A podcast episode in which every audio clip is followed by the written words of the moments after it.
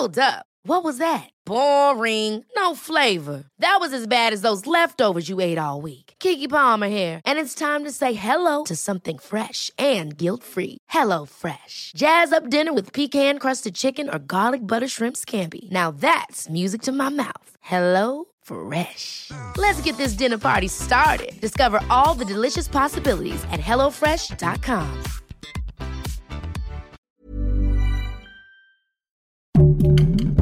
Heraldo Podcast, un lugar para tus oídos.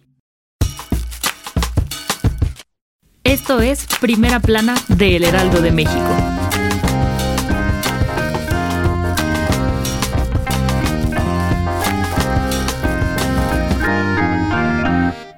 Tras volver a Acapulco Guerrero sin candidatura a gobernador, Félix Salgado Macedonio aseguró que solo respetará la decisión del Tribunal Electoral, que deberá resolver en menos de 15 días, al igual que la candidatura de Raúl Morón por la gobernatura de Michoacán.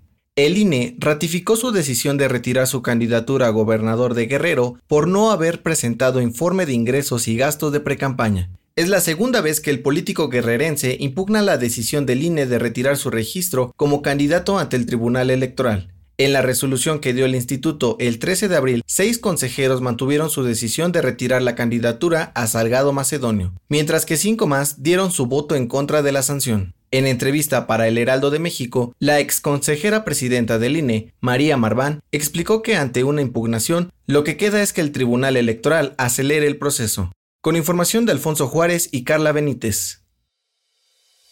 21 estados de la República han sido afectados por más de 70 incendios que provocan un aumento en la contaminación de al menos 8 entidades. La Comisión Nacional Forestal señaló a Chiapas y Guerrero como las más afectadas, a pesar de que el Instituto Nacional de Ecología y Cambio Climático no contaba con los datos. Los niveles que se reportaron de contaminantes eran muy altos y también se afectó a entidades aledañas. En Tabasco, por ejemplo, se identificó la peor calidad del aire a nivel nacional.